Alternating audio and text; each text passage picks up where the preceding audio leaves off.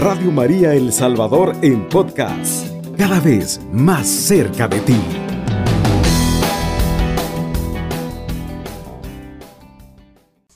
La parroquia misionera. Eh, me, me atengo al documento de Aparecida. Y el documento habla de, o mejor dicho, nos brinda una abundante motivación para que nosotros renovemos nuestras parroquias, haciendo de nuestras parroquias una parroquia misionera. Pero esto viene como en un segundo lugar, o también como en primer lugar, de la manera como nosotros vivamos el Evangelio. Porque también tenemos que ver, hacer de nuestra familia unas familias misioneras. Si hay familias misioneras, entonces hay parroquias misioneras. Y a eso estamos llamados, a salir. Parto de un texto de San Mateo, capítulo 28 la visión que Jesús les dejó a los apóstoles antes de, de subir al cielo. En el capítulo 28, versículo 16, por si tienen su Biblia allí o tienen donde anotar, Mateo 28, 16 en adelante. Por su parte, los once discípulos partieron para Galilea, al monte que Jesús les había indicado. Cuando vieron a Jesús, se postraron ante él aunque algunos dudaban todavía. Jesús se acercó y les habló y les dijo, me ha sido dada toda autoridad en el cielo y en la tierra. Por eso, vayan pues y hagan de todos los pueblos que sean discípulos míos. Hagan de todos los pueblos discípulos míos y bautícenlos en el nombre del Padre y del Hijo y del Espíritu Santo. Y enséñenles a cumplir todo lo que yo les he encomendado a ustedes. Sepan que yo estoy con ustedes todos los días hasta el fin del mundo. Miren qué hermosa la misión que Jesús confió a los apóstoles. Y los apóstoles la asumieron. Pero los apóstoles también iban constituyendo más discípulos, más misioneros, porque ellos, tenían, ellos murieron todos, pero quedaron más, se multiplicaron, se triplificaron los misioneros. Más adelante podemos ver el ejemplo de Tito y de Timoteo. Qué hermoso es el ejemplo de ellos, también misioneros. Y así familias enteras que nos habla la Biblia en los Hechos de los Apóstoles, y las cartas de San Pablo también animando a las comunidades y animando a, tales familias que son como la semilla del Evangelio en esas comunidades. Eso era nuevecito. Nosotros no, nosotros ya tenemos más de 500 años de, tener el Evangelio aquí. Pero para ellos, cuando llegan los apóstoles, el Evangelio es nuevo. Lo que vi era la ley judía, toda la moral judía. Pero Jesús hace nueva todas las cosas. Y esa novedad de, de la nueva etapa de la vida, la novedad es Cristo. Es Jesús, el Hijo de Dios. Es Dios hecho hombre, venido a la tierra. Ahorita acabamos de terminar, pues estamos en la, esta Semana Santa todavía. Hace eh, ¿cuántos? Ocho días. Hoy estábamos en los Via Crucis, en las procesiones del Santo Entierro en la tarde. En fin, esa persona de Jesús, a eso tiene que atenerse el apóstol, el discípulo, anunciar a Cristo resucitado. Y en esa resurrección de Jesús, pues es que tenemos aquí el primer mandato. Los primeros misioneros fueron los apóstoles, los doce apóstoles. Vayan a todos los pueblos y hagan que sean todos mis discípulos. Y bautícenlos en el nombre del Padre, del Hijo y del Espíritu Santo, y enséñenles a cumplir todo lo que yo les he encomendado a ustedes. Y yo estoy con ustedes todos los días hasta el fin del mundo. Qué importante es esto. Cuando partimos de esta fe misionera a partir de esta raíz cristológica, de este Cristo que hemos celebrado muerto en la cruz, pero que también ya lo celebramos resucitado. No tengan miedo, soy yo. Así se presentó Jesús a los apóstoles.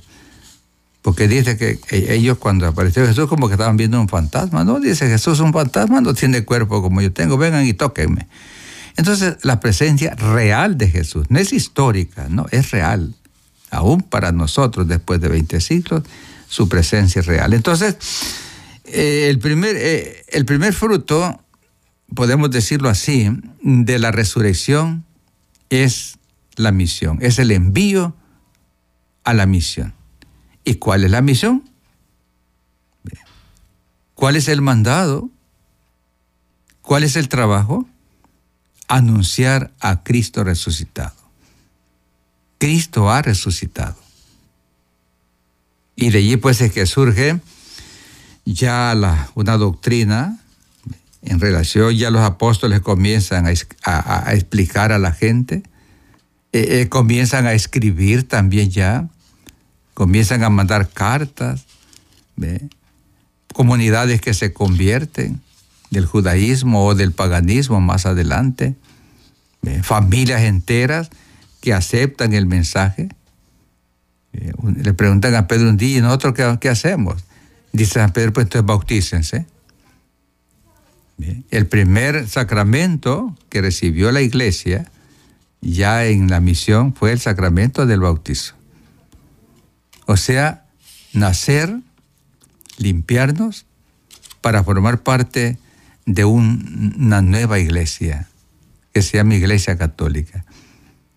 Por eso el bautizo es importante, pues, pero ahora estamos hablando nomás del, del mandato, del mandato de Jesús. Vayan por todo el mundo. Entonces, necesidad de una renovación personal. Para esto, necesitamos que cada uno de los católicos, no solo el misionero como tal, o el catequista, no, o el encargado de la comunidad, no, toda la comunidad, toda la comunidad cristiana tiene que renovarse.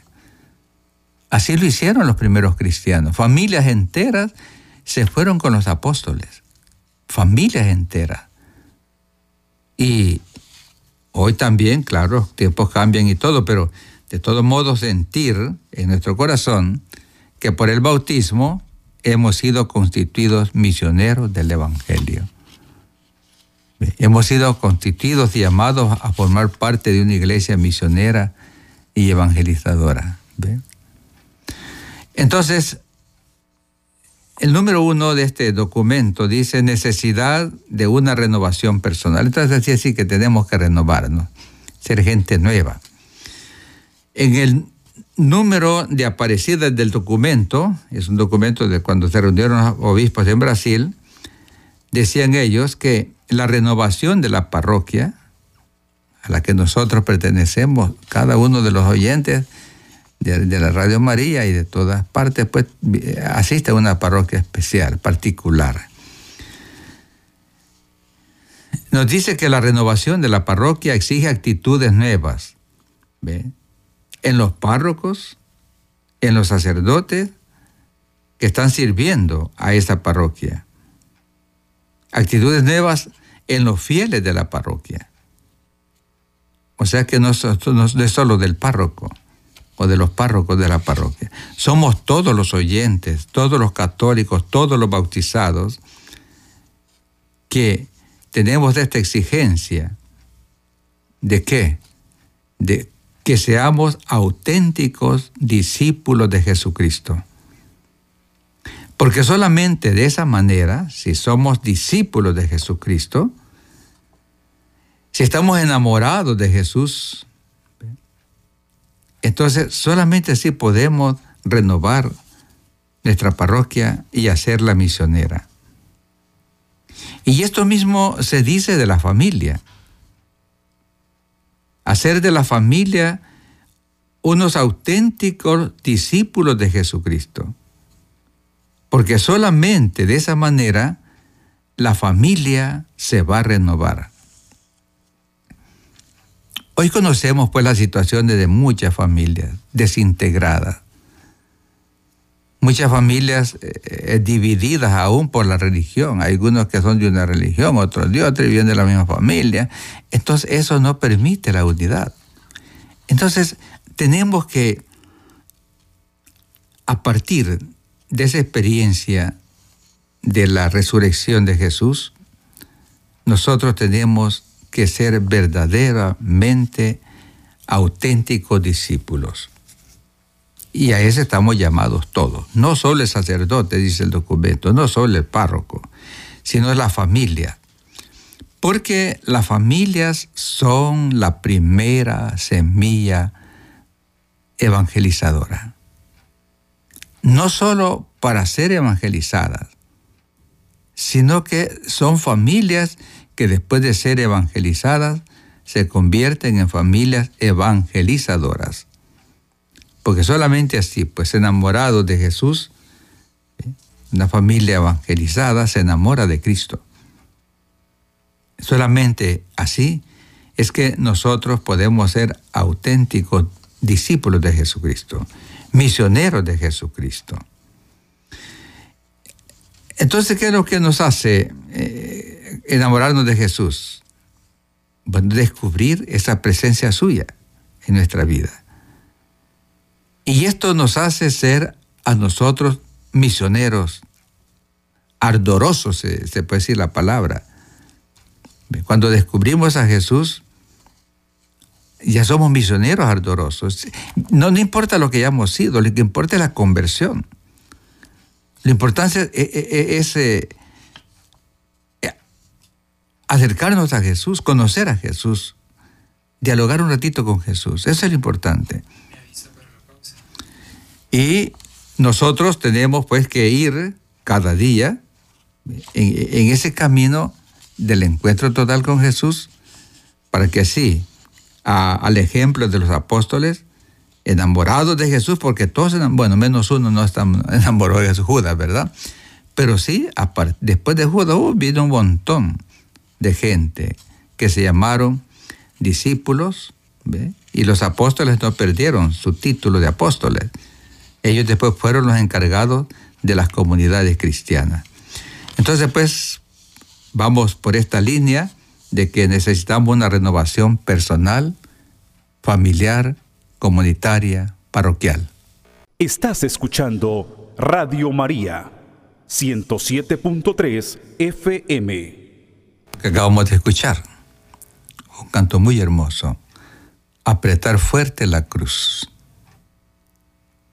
A eso está llamado el misionero. A eso está llamado el discípulo, apretar fuerte la cruz. Miren el ejemplo de los doce, once apretaron la cruz.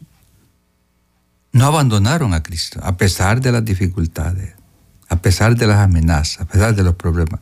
Solamente uno de ellos abandonó la cruz, no se apretó a la cruz. Y después de los apóstoles vienen los mártires cada uno de los mártires se han apretado a la cruz. En nuestros tiempos tenemos mártires que se han aferrado a la cruz. Ese es un signo, pues, de una fe profunda, de un Cristo misionero que llevamos arraigado en el corazón. Entonces decimos, pues, que el misionero tiene que ser em, ardoroso misionero que vive en constante anhelo la búsqueda de los alejados, salir más allá, por eso hay que ir más allá de la frontera.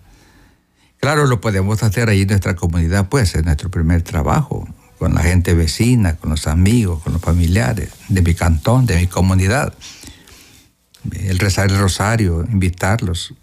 Es evangelización también. Pero tenemos que ir siempre con esa mirada puesta en Cristo Jesús. Buscar los alejados. El apóstol, en San Mateo 28 leía al principio, Jesús dice, vayan por todo el mundo y hagan que todos los pueblos sean mis discípulos y bautícenlos en el nombre del Padre, del Hijo, y del Espíritu Santo y enséñenles a cumplir todo lo que yo les he mandado. Y yo estaré con ustedes todos los días. Vayan por todos los pueblos. Eso es los más alejados. Ir más allá de la frontera de nuestra casa, más allá de la frontera de nuestro cantón, de nuestra comunidad, más allá de la frontera de nuestras parroquias, más allá de la frontera de nuestro país, porque así comenzó la evangelización. Si estos hermanos nuestros, misioneros de aquel tiempo, no hubieran venido de lejanas tierras, de Italia, Europa, más tarde un poquito Irlanda, Holanda, Alemania, pero primero fueron los españoles. Entonces si ellos no hubieran venido acá, no hubiéramos conocido a Jesús no tuviéramos esta experiencia de Dios, no viviéramos esa gracia divina que Dios da a sus hijas, a sus hijos. Por tanto, hay que salir a buscar a los alejados. Y sobre esa invitación que nos hace el documento de Aparecida que estáis leyendo en el número 201, documento de Aparecida, Dice que la vocación y el compromiso de ser hoy discípulo y misionero de Jesucristo en América Latina requieren una clara y decidida opción por la formación de los miembros de nuestras comunidades. El compromiso, la vocación y el compromiso de ser hoy discípulos y misioneros de Jesucristo. En esto quizá falta un poquito de catequesis desde la que se reciben los sacramentos, comenzando por el bautismo. Aquí hay que ir purificando muchas ideas, muchas tradiciones que se tienen. Bautizar solo por bautizar. No, allí comienza la misión. El bautismo es la raíz del compromiso misionero. Porque si nuestros papás nos están haciendo cristianos, entonces también tienen que enseñarnos a ser discípulos. Con el bautismo nos constituimos en discípulos. ¿Y quiénes son los primeros formadores de los discípulos? Pues son los papás. Ellos son los maestros de sus hijos en cuanto a la catequesis. Nuestros padres están obligados a enseñarnos las primeras raíces de la fe, del Evangelio, de la palabra. Por eso requiere, dice, una clara y decidida formación de los miembros de nuestras comunidades. Pero esta clara y decidida formación parroquial debe tener una raíz en el hogar. Claro, sabemos pues que muchos hogares desintegrados, eso lo sabemos muy bien. Pero no por eso debemos de dejar de hacer intentos. ¿ve? Que la mamá sola, con su hijo mayor, eh, procuren la catequesis, procuren eh, por lo menos la lectura de la Biblia en la casa. Procuren enseñarle a sus hermanitos allí, a sus hijos pequeños, el catecismo desde ahí desde la casa. Para que allí cuando vayan a la parroquia, ellos ya lleven noción de lo que van allá a aprender. A veces llegan niños a la catequesis que no saben ni el Padre Nuestro y ya tienen 10 años. Eso es un peligro. Es una falta de, formación en el hogar. Entonces, cuando hacemos esto, nos estamos poniendo, pues, eh, en una persona, una familia, en la parroquia, en una formación para una misión permanente. Y todos somos misioneros. Ay, es que yo no puedo, no puedo leer. pues eso no impide, impide que usted no sea misionera. Pero usted puede cantar. Usted sabe cantos bonitos todavía. ¿Ves? Aún de los antiguos que eran hermosos. Sí. ¿A usted le gusta atender a los enfermos? Ah, sí, padre, yo, yo lo hago. Esa es misión. Atender a los enfermos. Ir a visitarlos a sus hogares. Esa es misión. Ese es evangelio también. Estar atentos a las necesidades de la parroquia, ayudar en la parroquia. Eso también es misión. O sea, la misión no es solo la predicación, no, de la palabra, sino que, perdón, hacer también que la, que, que, la palabra, cuando llegue, llegue a un corazón ya preparado. Y eso se puede hacer en la casa. Cuando los hijas, las hijas, los hijos, los niñas, los niños están ya en una edad cierta, de sus 12 años ya, ya deben saber las bases eh, de la catequesis, las oraciones de la catequesis. Cuando hacemos eso, entonces sí, estamos en una decidida opción por la formación de los miembros de nuestras comunidades.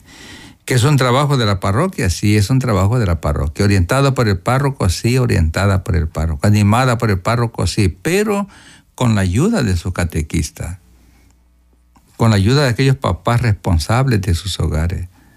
Con la ayuda de, aquellos, de aquella mamá responsable de su hogar.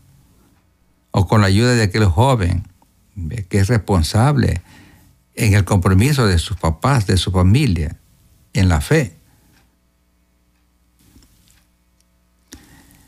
Y esto lo hacemos pues, eh, cualquiera que sea la, función que se desarrolla en la iglesia, el trabajo que hacemos es en bien de todos los bautizados. Esa es la misión. Comenzar a sembrar cuando no hay nada todavía en las comunidades, llegamos y no hay nada, pues comencemos. Ah, comenzamos a sembrar. Va a decir San Pablo, pues a otro les va a tocar cuidar la milpa. ¿ve? Que aquella catequesis que se ha recibido, aquella formación que se tuvo, aquel gozo de aquellos 15 días de los misioneros en nuestra comunidad, no se muera. Pues ahí están ustedes, los de las comunidades, para que esa semilla no se muera. Y más tarde llegan otros ya, mm, no a cosechar, sino que a abonar todo lo bueno del Evangelio, de la doctrina, de la catequesis, que se ha quedado en el corazón de la familia, a abonar eso. Y así se van haciendo las comunidades cristianas. Las comunidades cristianas no nacieron así de un solo día, ¿no?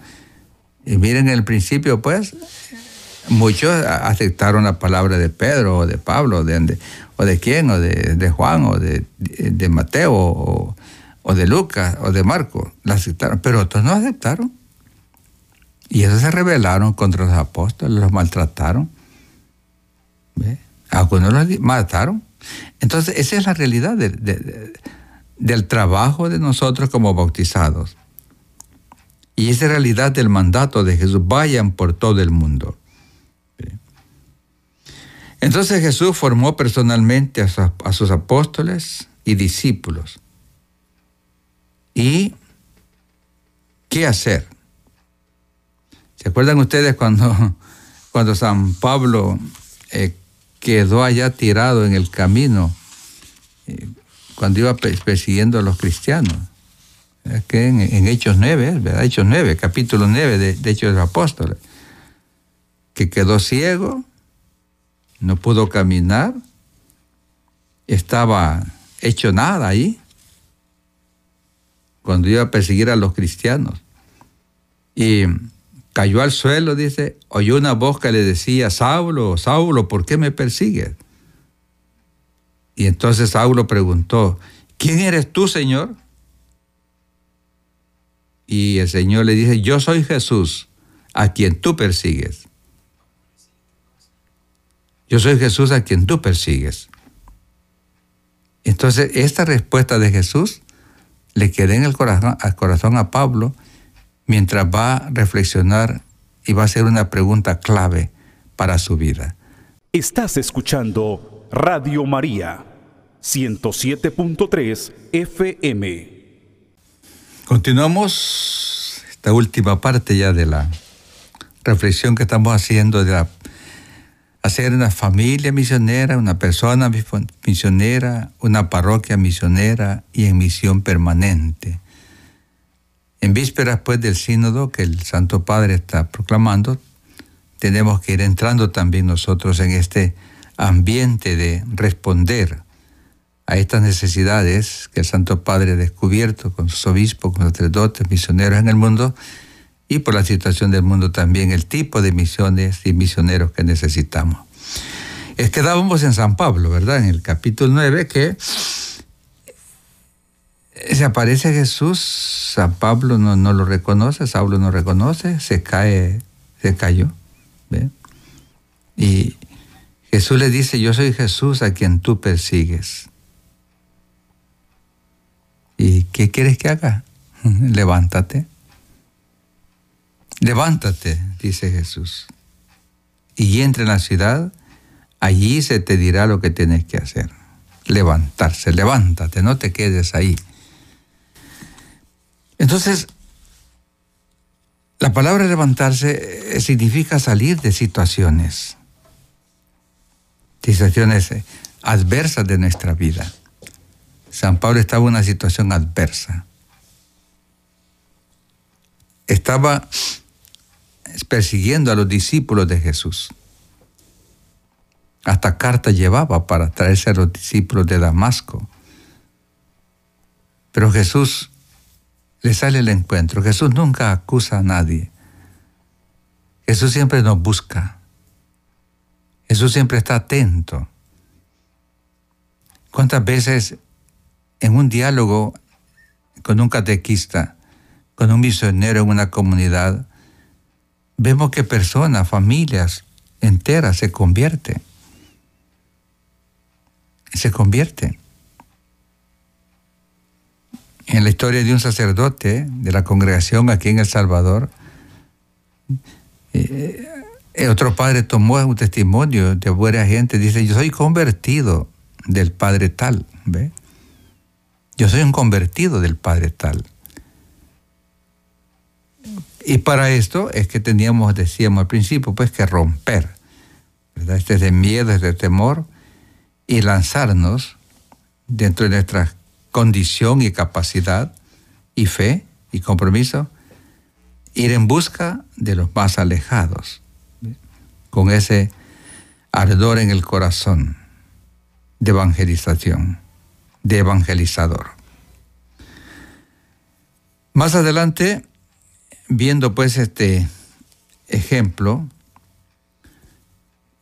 de Pablo, que Jesús lo invita a levantarse. Jesús va a decir en el apóstol San Juan, vengan y lo verán. Vengan. Si no nos levantamos, en el eh, capítulo 1 de San Juan, verso 39, si no nos levantamos, entonces es posible que nos quedemos siempre eh, eh, haciendo ronda en el mismo lugar, caminando en el mismo espacio, eh, dando vueltas como un trompo. Y cuando damos solo vueltas como un trompo, pues no, no avanzamos nada. No nos comprometemos con nada. Estamos llamados a levantarnos. Lo que dice Pablo, Jesús a Pablo, pues levántate. Levántate. Y entonces eh, Pablo entendió. Y ese día, cuando Pablo eh, se encuentra con Jesús, ya se convierte, ya, ya queda tocado en el corazón. Ya no es el mismo Pablo. Y un día Jesús, cuando está comenzando el Evangelio de San Juan, Jesús va caminando al ver que lo seguía mucha gente, les dijo Jesús, ¿qué buscan? Y la gente contestó, Maestro, ¿dónde vives? ¿dónde te quedas? Jesús le contestó, vengan y lo verán. Fueron, vieron dónde vivía y se quedaron con él todo aquel día. Eran como las cuatro de la tarde. Miren qué bonito esto.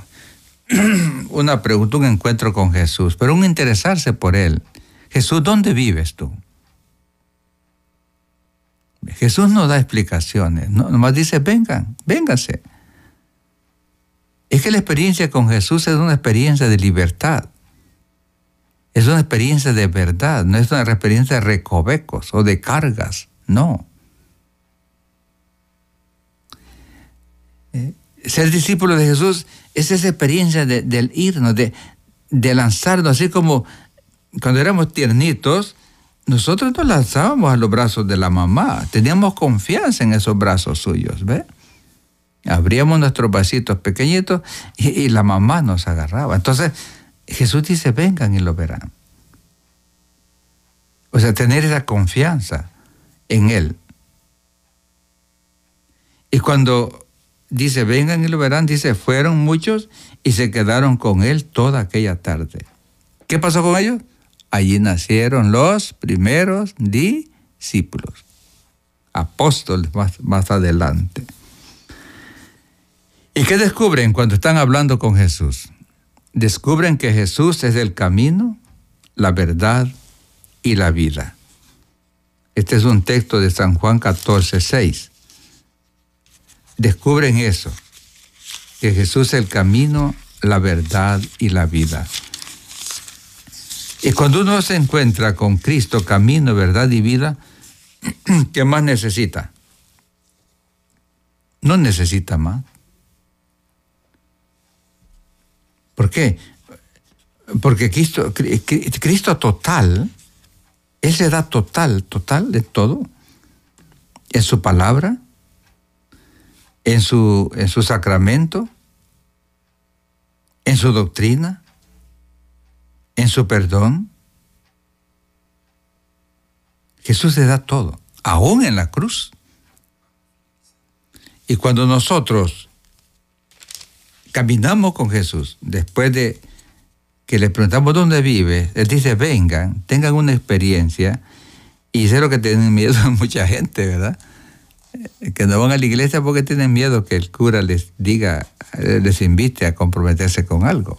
No, no es al sacerdote, es a Cristo que se le sigue cuando el sacerdote, cuando el catequista, cuando la mamá, el papá, el misionero, el obispo o el papa nos invita a hacer algo por el reino, a trabajar en la iglesia, a vivir el Evangelio, a compartir siendo misionero. Es Cristo. Él es el que nos llama a través de las personas. Muchos apóstoles o muchos discípulos fueron invitados por los demás. Qué bonito pues es para que nosotros en este tiempo tan difícil que estamos viviendo, bueno, siempre han sido difíciles, pero hoy también son difíciles. Hoy nos toca a nosotros volvernos de veras eh, misioneros, pero misioneros permanentes, discípulos misioneros. Si Dios permite, vamos a seguir viendo más adelante cuáles son algunos aspectos para vivir esta condición de discípulo misionero. Quiero agradecerles a todos su escucha del programa, a la familia, personas que nos han escuchado, han estado atentos a Radio Veragua y a Radio Veragua, a Veragua digo yo, estoy viviendo el pasado. Radio María, agradecerles la invitación y la oportunidad que me dan de compartir mi fe sacerdotal y mi fe misionera. Yo soy misionero de la congregación de la misión. Alabado sea Jesucristo. Con María por siempre sea alabado. Cubriendo todo El Salvador. Radio María, 107.3 FM.